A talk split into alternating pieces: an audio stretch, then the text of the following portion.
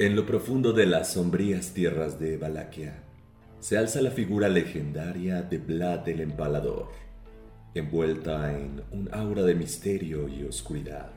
Su nombre evoca temor y terror en los corazones de aquellos que se atreven a pronunciarlo. Conocido por su crueldad despiadada y sus métodos sádicos, Vlad es un enigma envuelto en sombras, cuyos actos macabros han dejado una marca indeleble en la historia. La leyenda de Vlad, el empalador, inspiró la creación de la criatura más oscura de la cultura popular. Drácula es un personaje icónico de la literatura gótica, creado por el escritor Bram Stoker. Es un vampiro legendario y seductor que habita en Transilvania, que se caracteriza por su inmortalidad, su poder para transformarse en murciélago y su sed de sangre humana. Su figura oscura y misteriosa ha cautivado la imaginación de generaciones, convirtiéndolo en uno de los villanos más famosos de la cultura popular. En este episodio de Seres extraños, nos sumergiremos en el misterioso mundo de los vampiros, fascinante criatura de la noche. Desde sus orígenes en las antiguas leyendas hasta su presencia en la filmografía, descubriremos los mitos y realidades que rodean a estos seres, desentrañando sus habilidades más sobrenaturales. También exploraremos cómo han sido representados en la literatura, el cine y la televisión, desde el icónico Conde Drácula hasta los modernos vampiros seductores. Además, conoceremos las diferentes tradiciones y creencias en nuestro país y sobre cómo protegerse de los vampiros, desde estacas de madera hasta ajos y crucifijos. ¿Son solo supersticiones o hay algo de verdad detrás de ellas? Acompáñanos en este emocionante viaje al oscuro mundo de los vampiros. Bienvenidos al primer episodio de Seres extraños.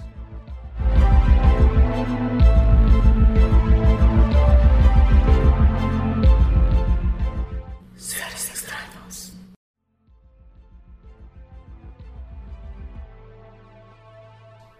A continuación, escucharás una leyenda hidalguense sobre este enigmático monstruo. Te presentamos el vampiro del Real del Monte.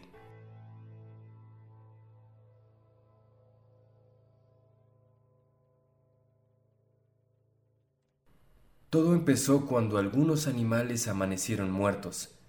Tenían dos orificios en el cuello. Mi compadre José Juan no entendía lo que pasaba. Fue con el veterinario, quien, al examinar a los animales, dijo que un parásito les había provocado la muerte. Naturalmente, mi compadre no le creyó al veterinario. Entonces me pidió que le ayudara en las noches a hacer guardias.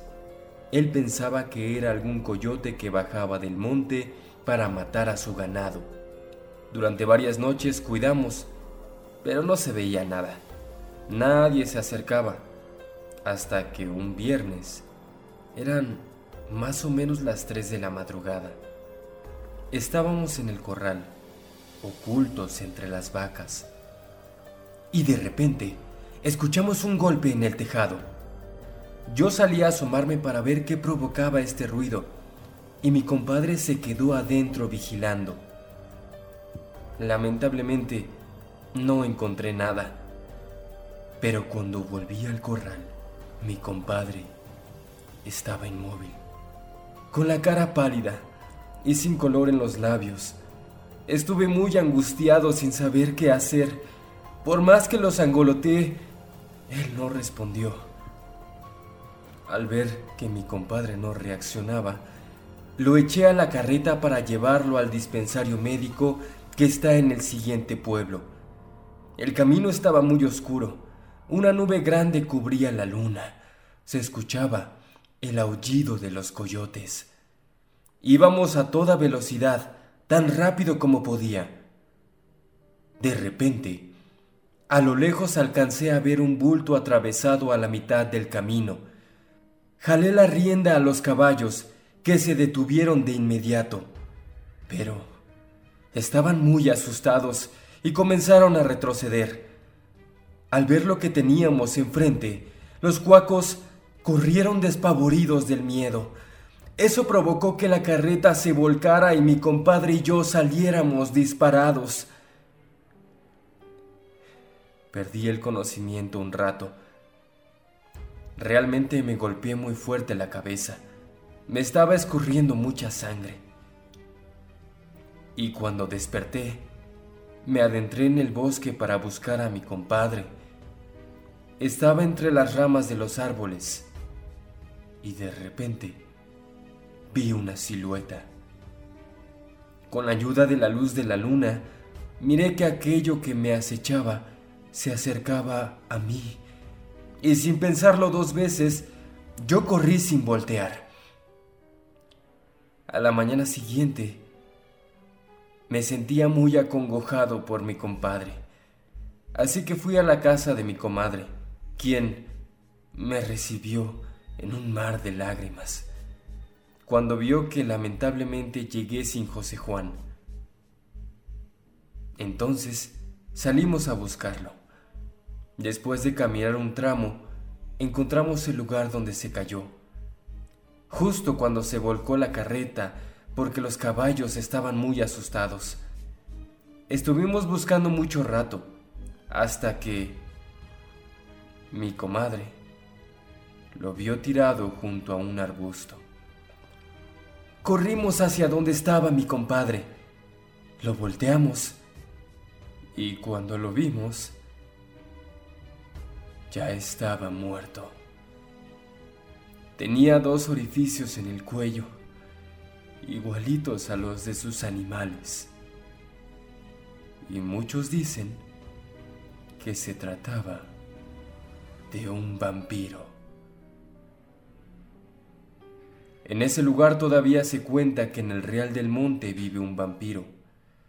Ya no quise averiguar más, por miedo a terminar como mi compadre que al querer saber quién mataba a sus animales, terminó succionado por un vampiro.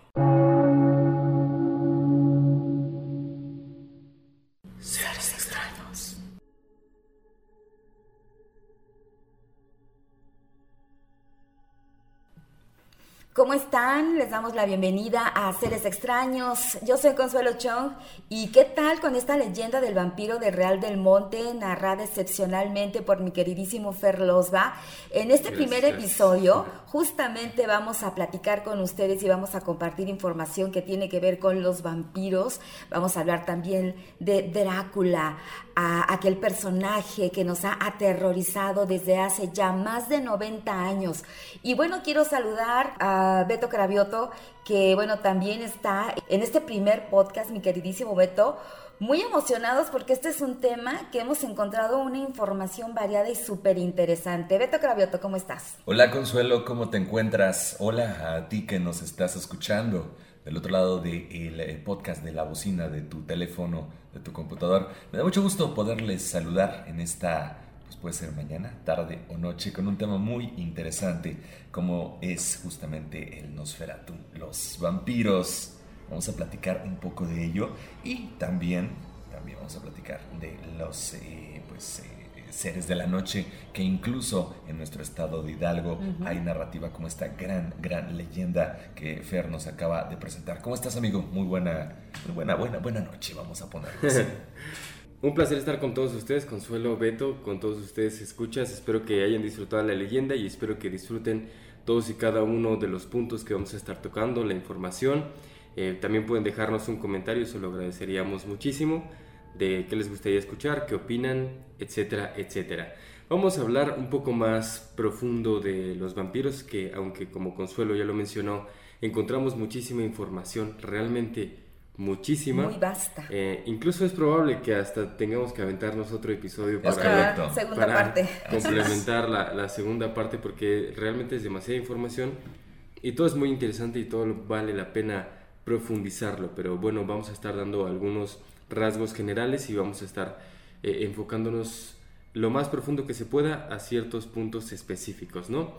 Empezando por el mito del vampiro, que es algo que se dio a conocer mucho más precisamente por la novela de Bram Stoker, que es precisamente Drácula, que es el, el vampiro más importante, más famoso ¿no? del mundo y probablemente incluso el monstruo más famoso del mundo. Eh, una novela que se desarrolló y se imprimió en 1897 y que a partir de ahí pues marcó un parteaguas mucho más amplio en este mito que es el del vampiro. Eh, Bram Stoker se inspiró precisamente en Vlad Tepes, que fue un mandatario, Un de- príncipe. un príncipe eslavo y que pues se tenía fama de ser muy sanguinario, el cual ahorita vamos a estar profundizando un poco más en su historia, pero no solamente él, sino que hay en muchas culturas, prácticamente en las grandes culturas conocidas, siempre hay un personaje que tiene ciertos rasgos característicos del vampirismo, lo cual lo hace aún mucho más interesante. Vampiros o personajes similares que aparecen en diferentes puntos de la historia, por ejemplo en la mitología clásica de la antigua Grecia y la Roma hay algo que se llama la estirge, que era un ser alado que bebía sangre para sobrevivir. Incluso en las grandes catedrales de Francia existen estas, estas creencias y estas mm, esculturas Culturas. que están en- Representaciones. ¿no? exactamente estas representaciones que están justamente en las catedrales de Francia y que bueno los podemos ver incluso en películas como El jorobado de Notre Dame por ejemplo y en otras películas que tienen que ver con esa mitología y que eh, es un personaje que realmente se cree que existió dentro de la mitología europea. También la historia de Mesopotamia, el folclore judío, las leyendas chinas, el folclore judío, por ejemplo, existe Lilith, que es un personaje también de la mitología judía, que tiene que ver también con ciertos rasgos vampirescos y demoníacos en ese sentido. Pero hablando más cercanos, digamos, aquí en, Latinoamérica y específicamente en México y sus regiones, encontramos también personalidades y, y mitos sobre ciertas criaturas, como lo es por ejemplo el ciguateteo, que se dice que era un espíritu de mujeres que morían durante el parto, el parto de sus hijos, y que provocaban pestes, acababan con los niños, y en las noches a viajeros, especialmente en los cruces de caminos, se dice que les succionaban la sangre. Ellas preferían la sangre de los bebés, también como en otras mitologías que encontramos en otros países, y su equivalente varonil era Macuiltonaleque, que era también de la mitología mexica, que eran las encarnaciones de los excesos, placer y la violencia, y también tenían este rasgo de beber la sangre de los eh, seres humanos. Hay varios otros mitos de personalidades, por ejemplo, está eh, en los mayas, existe un libro que se llama el Popol Vuh, que es eh, precisamente el de los indios quichés, donde ellos explican cómo se desarrolla el mundo, cómo existe el mundo y el mundo espiritual. Entre esa mitología existe un personaje que se llama Camazotz, que es precisamente un murciélago, que es el defensor, el guardián de Xibalbá, que es el inframundo, y que precisamente también decapitaba a los extraños que se atrevían a acercarse al inframundo y también bebía su sangre. Entonces se han encontrado muchas personalidades, muchos personajes, muchos mitos alrededor de todo el mundo que siempre hay un vampiro, de una u otra manera. Y fíjate que a mí me gusta mucho el tema de la, de la filmografía y justo me puse a investigar de este personaje Drácula de las películas o de la cinematografía. Y ahora sí, vámonos a poner en tono de luces, cámara y sangre con nuestras palomitas a un lado porque les voy a platicar de Drácula de Bela Lugosi, este actor quien se considera el que ha representado o el origen de la representación que hoy conocemos como el Drácula, ya saben ustedes, el de la capa, el de la mirada misteriosa, el de los anillos, el de la forma tan extraña de, de hablar, pero también el que hacía sus movimientos con las manos, ¿no? Ya más de 90 años de esta película eh, interpretada por Bela Lugosi. Y bueno, pues esta película que se considera todo un clásico inspirado también en la obra de Bram Stoker, llega por primera vez al cine.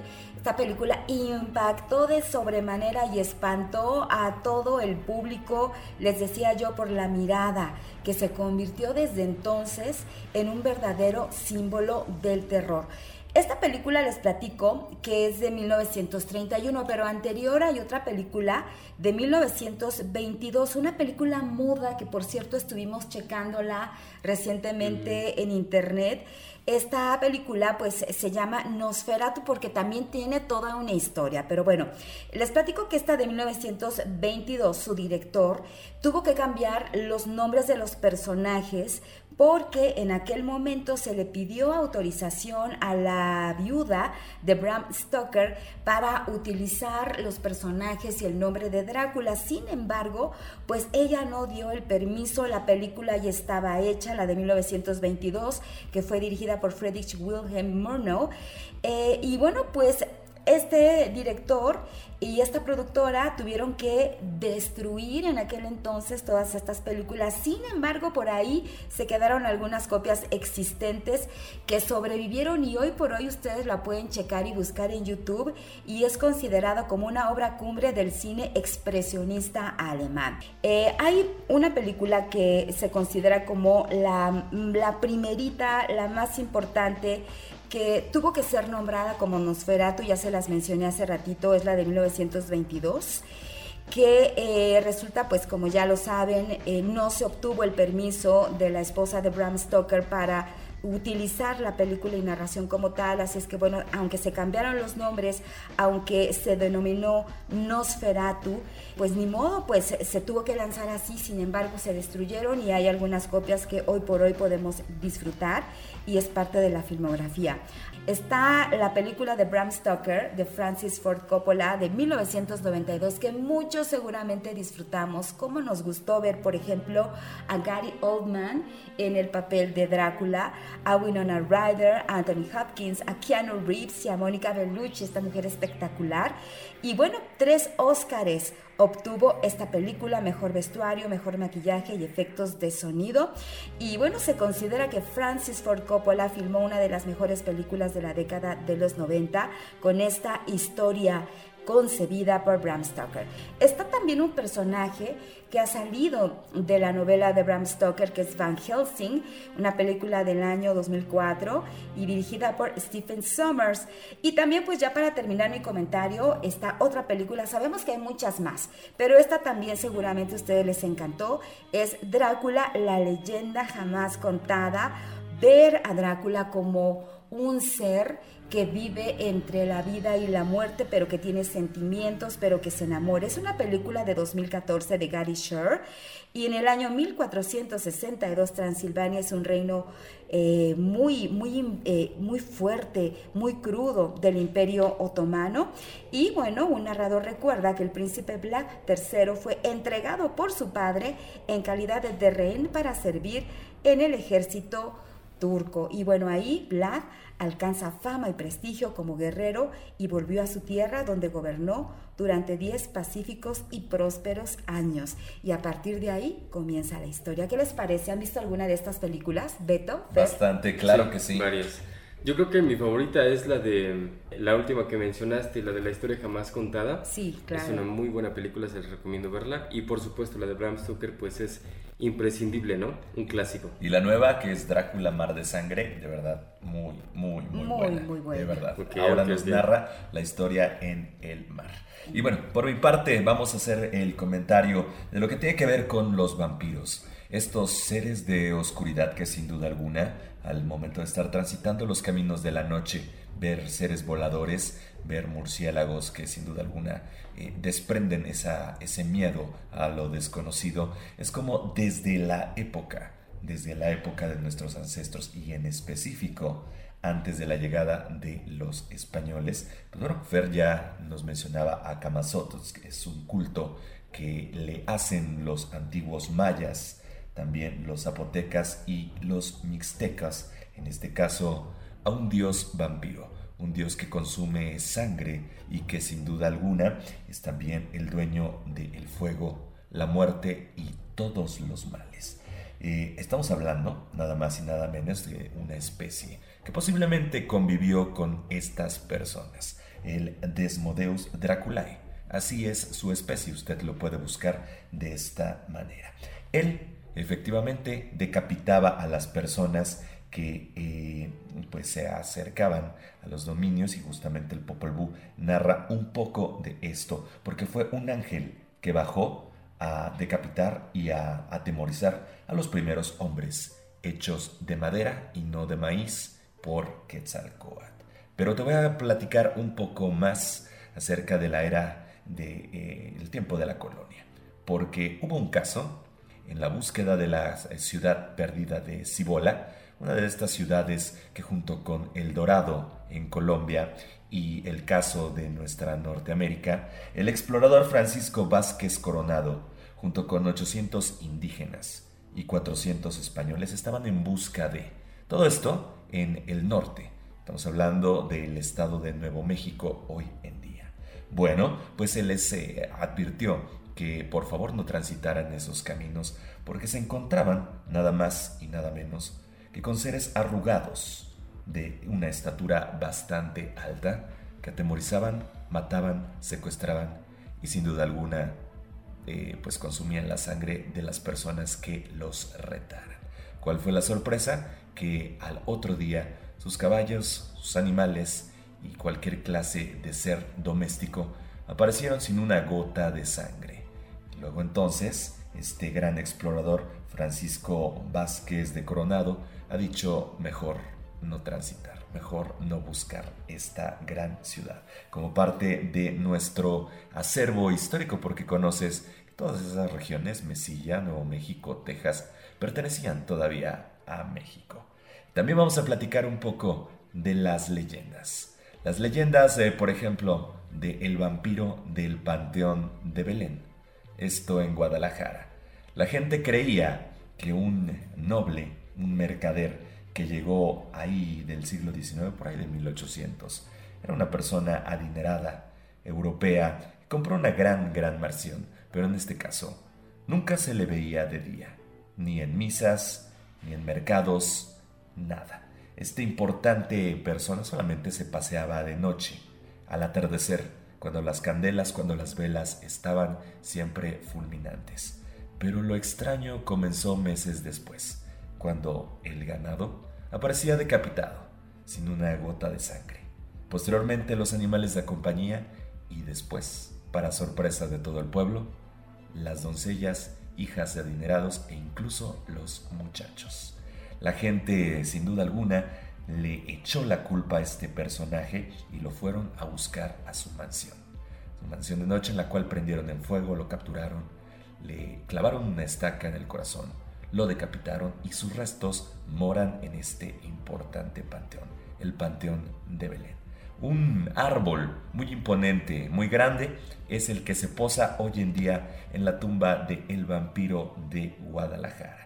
Y dice justamente esta leyenda que cuando las eh, pues imponentes raíces e incluso pues las eh, ramas de este árbol quiebren completamente eh, pues el acero, la jaula en la cual está este vampiro, pues nuevamente este Nosferatum, este ser, volverá a la ciudad de Guadalajara a atormentar a las personas. Platicaremos también un poquito de la mujer vampiro, porque también hay mujeres vampiro o vampiresas el caso que platicábamos, mi querido Fer. ¿Cuál era exactamente el término? ¿Vampira, vampiresa o mujer vampiro?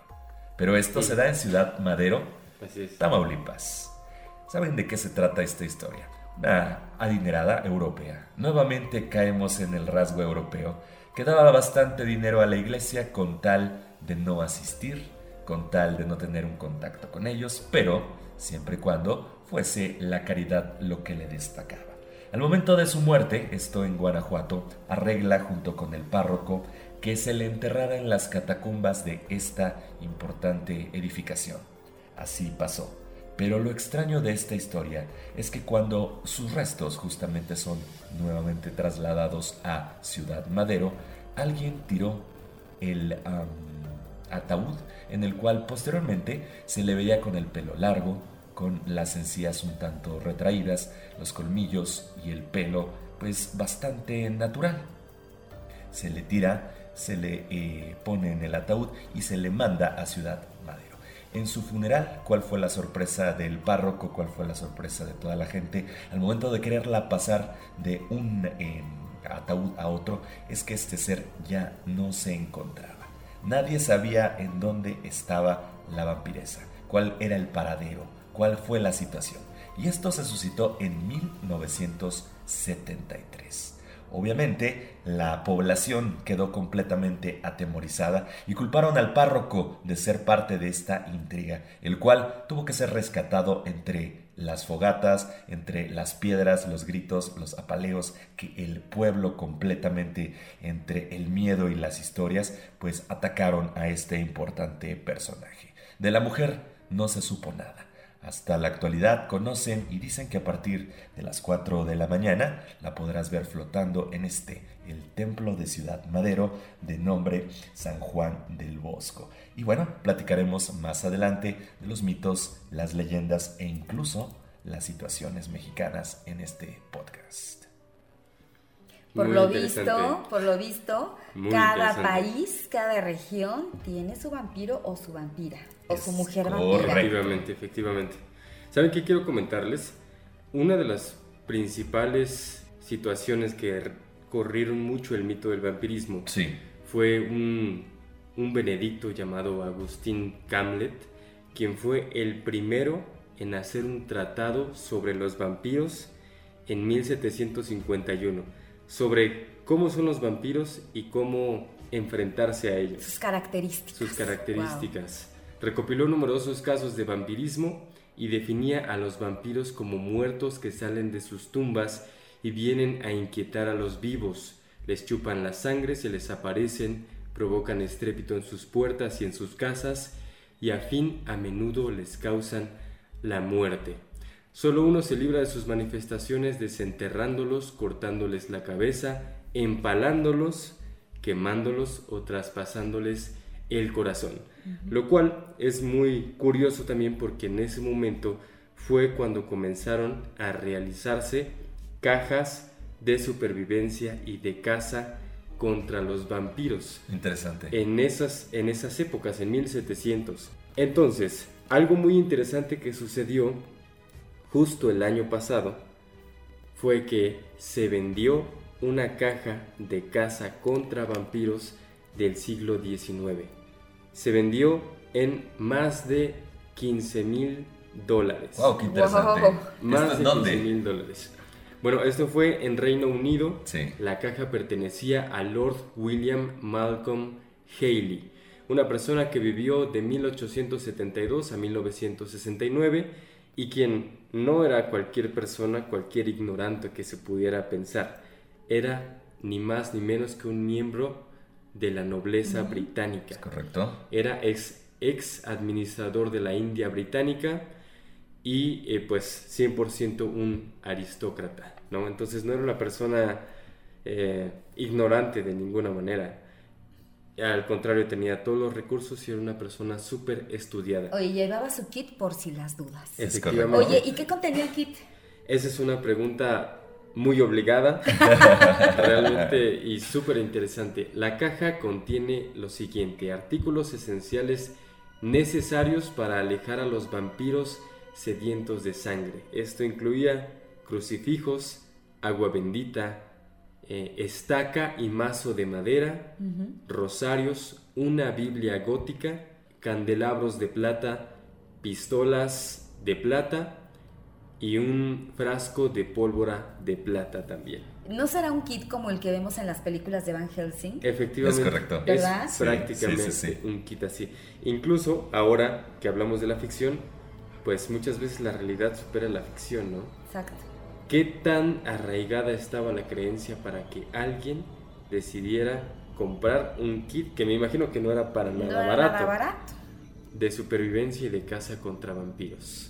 ¿Qué les parece esto? ¿Hasta dónde llega la ciencia ficción? Es un mundo muy interesante, desde las películas, los libros, pero pues también la gente cuenta cosas. Las leyendas. Como la leyenda que nos, en este caso, eh, pues mostró Nos compartió Fer Losba aquí, Fer Losba. en Real del Monte, en Hidalgo, que es realmente muy, muy interesante.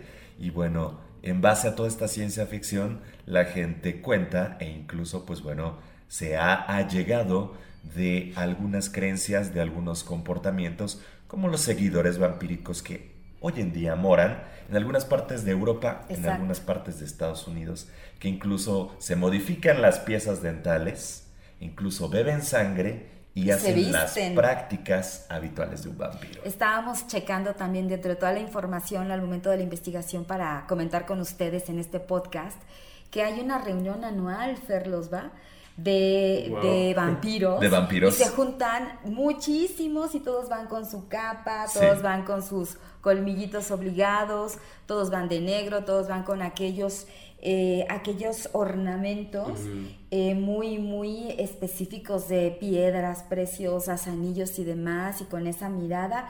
Y fíjense que eh, justo hablando de la ciencia ficción y de la filmografía, eh, hablábamos hace ratito de Bela Lugosi porque se considera que él fue quien específicamente el personaje que interpretó, el que él creó como Drácula, Sí. es de donde desprenden todas las demás ideas o eh, imágenes o ícono. Se puede considerar El un vampiro ícono ícono. del vampiro como tal, ¿no? Sí. El de la capa, el de la mirada, el de la- las uñas largas a lo mejor. Seductor. El seductor.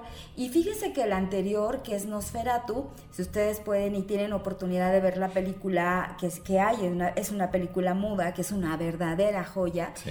eh, pueden ver ese, ese Drácula que es como más como monstruo, Sí, como 100%. una carita como de, como de ratón o de rata, y está muy, muy caracterizado como un monstruo. Entonces fue un salto impresionante en la idea de cómo cada director podía tener la visión de un ser o de un monstruo o de un personaje de este tipo. Y fíjense, fue tan importante que hoy por hoy hay muchísimas películas, mucha filmografía, series y demás que están inspiradas justamente en la novela de Bram Stoker, pero también eh, en las características físicas. En el caso, por ejemplo, platicamos de la ciencia ficción y de las, de las, de las- de Mm. las películas. Hace justo un año, dos años, se empieza, eh, sobre todo en los memes en las redes sociales, de la ciencia ficción a la realidad. Y hablamos de el dios vampiro de los mayas, como incluso esta máscara, esta eh, ficción que realmente es tácita en las esculturas, pues bueno, lo retoman para hacer eh, a Batman. Y ya tenemos un murciélago, un vampiro. Y la pregunta es, ¿cuál es el original? ¿El vampiro, el dios maya o Batman, la versión americana? Estamos traspolando la realidad hacia eh, las películas y bueno, en este caso el tema de la industria ya es más de el entretenimiento. Pero Fer Losba también tiene un personaje que es de la realidad, que es una, eh, pues no vampiresa, pero sí un ser extraño de la noche y de la sangre sobre todo, que pues no sabemos muy bien la clasificación, pero existió. Sobre todo de la sangre. Sí, literal. 100%. Hablábamos hace un rato sobre Vlad Tepes, que fue eh, un personaje súper importante y que fue precisamente la inspiración de Bram Stoker para crear al conocido Drácula, ¿no? Que tiene ahí una cuestión también con el nombre que, que les vamos a platicar después, pero quiero abordar ahora a un personaje que también fue sumamente sangrienta y que pues pocas veces se habla de ella, ¿no? Hemos escuchado que eh, Vlad, por ejemplo, el empalador, se decía que era un personaje tan sanguinario que incluso le gustaba ah, tomar sangre cuando estaba comiendo. Era parte de la mitología Así es, sí. que tenían alrededor de él, ¿no? Que le gustaba chopear su pan en sangre prácticamente. Literalmente así Sus lo dicen. hostias. Exactamente. Entonces, eh, pues toda una mitología alrededor de él y que pasó a la historia, ¿no? Ahora incluso está inmortalizado en esculturas allá en los pueblos eslavos. Entonces, una personalidad tan sangrienta que se convirtió en un mito. Otro de las personalidades que se convirtieron en un mito y que evocan precisamente a esa personalidad sanguinaria fue una mujer llamada Elizabeth Bathory, una mujer que vivió de 1560 a 1614 y fue una condesa húngara que se dice que asesinó a más de 600 mujeres vírgenes, enfatizando el vírgenes, porque ella creía, o tenía la creencia según el mito, que bañarse con sangre de mujer virgen la podía llevar a la inmortalidad, incluso Wow. a la eterna juventud. Se dice que ella en su juventud fue orillada a tener muchas prácticas bastante amorales, por así decirlo, y crueles, incluso con la servidumbre que ella tenía, pero que su máxima, eh, digamos, hazaña para darle ese, eh, Esa cereza en el pastel. pues sí, ese nombre de una mujer vampiresa, de un- una Sádica. mujer sádica y sanguinaria, pues fue justamente el hecho de haber desangrado a más de 600 niñas, porque eso eran, Sí. y para buscar la eterna juventud. Incluso se dice que, que en el pueblo en Hungría, donde ella era eh, condesa, la gente escondía a sus hijas para que no estuvieran a su servicio, para que no pudieran acercarse a ellas y que no terminaran con ese triste destino. Wow. Lo cual fue un- una personalidad real, eh, pero pues es, es uno de los mitos sobre vampiros que pudieron haber sido reales. Saben que hay, hay una palabra que es Nosferatu que me gustaría comentarles. Sí. que es como se llamó la, esta película que les decía de 1922, al no poder y no tener los derechos para nombrarla Drácula, pues deciden llamarla Nosferatu, y esta palabra que viene del griego nosoforos, ¿saben qué significa? No. El No. portador de la enfermedad Wow. El portador de la enfermedad, ¿no? Y también ha- hay algo que se menciona mucho, eh, esta inspiración en el príncipe Vlad de Valaquia, el empalador. Y este es un método de tortura muy cruel, el empalamiento, Sí. muy cruel. Y se dice que en aquella época se veía los campos de batallas con este palo, digamos, eh, esta madera, Sí. y ahí estaban todos los cuerpos del ejército contrario o de, de- de las, de los soldados, Los digamos. turcos principalmente, sí. Exactamente, empalados. Y que si ustedes quieren conocer más acerca de este método que es tan cruel, pues pueden googlear un poco Sí. para que vean las imágenes y conozcan de qué se trata este método de tortura que es el empalamiento, que pues para la época era una muerte muy lenta porque Claro. lo que utilizaban era justamente un palo, pero que no tenía un filo, no tenía un pico. Correcto. sino era redondo, era un Ah, palo de madera redondo. Desde para recto a la boca. Exacto, para que poco a poco, con el movimiento, estas, estas personas, estos, estos soldados, fueran eh, muriendo de una forma muy cruel, pero aparte con un dolor extremo, porque Sí. No tenía filo este, este palo, este, esta madera. La crucifixión y el empalamiento son dos de los grandes eh, pues, métodos de tortura y sanguinarios que realmente resaltan de toda la, la- la humanidad. Sobre todo, como dice la novela, en la época de las cruzadas. ¿no? Porque eh, la iglesia eh, pues oculta a este gran guerrero que fue Vlad mucho tiempo la muerte de su esposa y él se en ese caso se, se- se vuelve contra la iglesia, clava su espada contra Dios y es como realmente se convierte en el condenado. Pero aparte también su papá Wow. lo ofrece también como esclavo, eh, también Claro, la- sí, con los turcos. con, Con los los turcos. turcos. Entonces imagínense, él regresa después de todo este sufrimiento, entonces es cuando ya logra, ahí pues eh, lo hemos visto en la historia, 10 años de tranquilidad, pero esa tranquilidad entre comillas, eh, y bueno, se convirtió en uno de los más sanguinarios. ¿no? Incluso se dice que mandó a talar todo un bosque para retapizarlo con eh, los empalamientos de los Wow. turcos. ¿Te imaginas Que ese con- escenario? exactamente, con, con sus propias manos hacía y efectuaba ese castigo.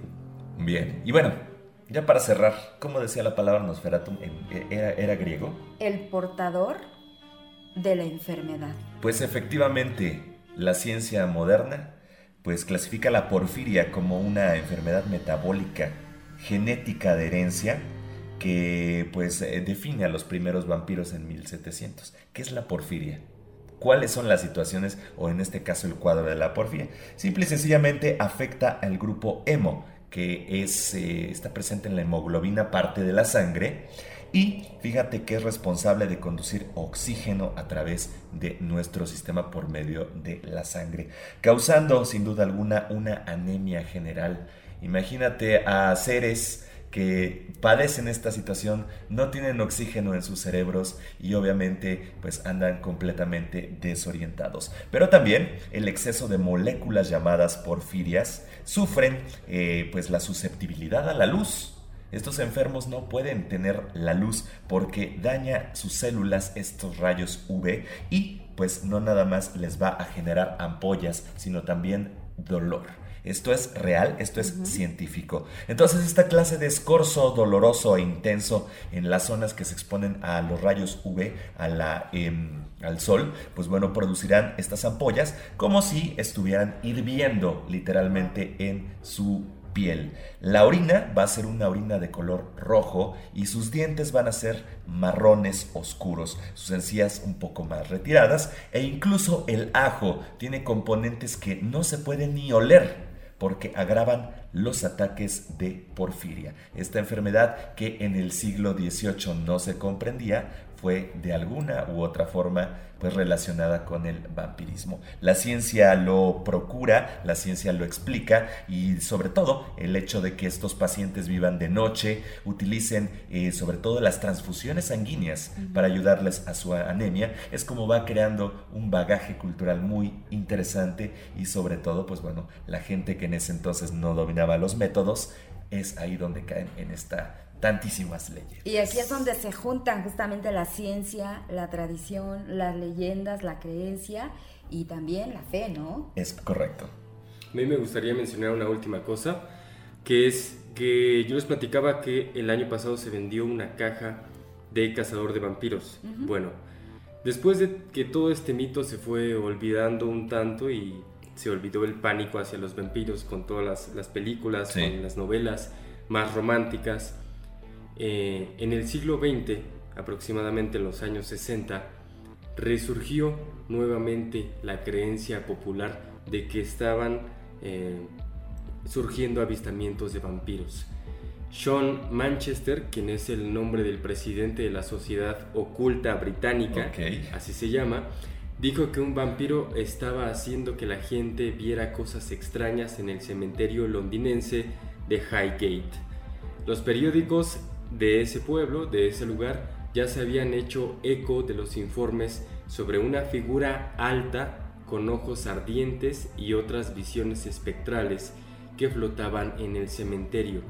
Los periodistas no tardaron en recoger la teoría de Sean Manchester y de que estos avistamientos eran obra de un vampiro de Europa del Este que incluso estaba atacando a los jóvenes, que encontraba a los jóvenes con ciertas enfermedades y con dos orificios en el cuello. Los periódicos incluso adornaron un poco sus afirmaciones llamando a la figura un rey vampiro o escribiendo que el vampiro había practicado magia negra en Rumania antes de viajar a Londres en su ataúd. Eh, hace unos años National Geographic le hizo una entrevista precisamente a Sean Manchester, que es un obispo de la Iglesia Católica, que continúa vivo y quien asegura que ha tenido encuentros no solamente con demonios, porque también es exor- exorcista, sino que ha tenido encuentros en persona, vivos, con vampiros. Es Wow. Oiga, pues ya prácticamente para cerrar, Mito realidad. ya para cerrar prácticamente hay muchísima información, eh, muchísimo de qué hablar todavía. Así es que bueno, si ustedes que nos están escuchando en este podcast quieren conocer más o quieren una segunda parte de este podcast, escríbanos por favor.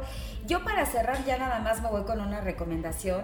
Saben ustedes que, me encanta esto de las series, las películas y demás, y soy muy fan de las buenas series. Es correcto, sí. Y yo sí, les sí. quiero recomendar una que disfruté mucho, que justamente se llama Drácula, es una serie del año 2020, les platico, que es una miniserie británica, obvio pues con el tema de Drácula, drama, horror, suspenso y demás. Está eh, basada justo en la novela de Bram Stoker también. Está basada pero no sigue esta historia como tal, porque es algo diferente. Acá vemos a un Drácula platicando con conversaciones muy interesantes con una, una religiosa esta religiosa y él generan cierta relación de eh, pues de amistad se puede decir a grandes rasgos este Drácula tuvo que hacer un viaje en barco y ya se imaginarán todos los tripulantes de, Wow. de este barco cómo terminaron y no les quiero spoilear pero pueden encontrarla en aquellas plataformas de streaming. Es Drácula, la serie de televisión del año 2020, miniserie británica, una extraordinaria también eh, actuación, una también eh, dirige Mark Gatiss y Stephen Moffat. Y bueno, pues ahí está la recomendación protagonizada por Claes Bank. Así es que bueno, pues son tres, nada más tres, tres eh, capítulos muy buenos, disfrútenlo. Y aquí nos despedimos. Claro que sí. Tenemos que despedirnos, sobre Sí, todo sí. pues el, el énfasis de que, de que gocen, de que gocen las películas. Nos faltó mencionar al santo, a las vampiresas, Claro. a Eso Germán va para Robles, una pero bueno, será una segunda parte, será una segunda Claro. parte y sobre todo pues bueno, estos eh, seres extraños que sin duda alguna generan esa suspicacia, esa, esa forma de ver la vida y también de entender el miedo a través de nuestros sentidos. Así es, pues espero que hayan disfrutado eh, la leyenda, que hayan disfrutado la información. Si quieren compartirnos algo, los esperamos en las redes sociales como Seres Extraños Podcast. Y bueno, Beto, Consuelo y yo esperamos que continúen con nosotros aprendiendo más sobre seres extraños. Gracias, estamos. Somos los seres extraños. Seres extraños. Seres extraños. Hasta luego. Hasta la próxima. Bye. Nos vemos.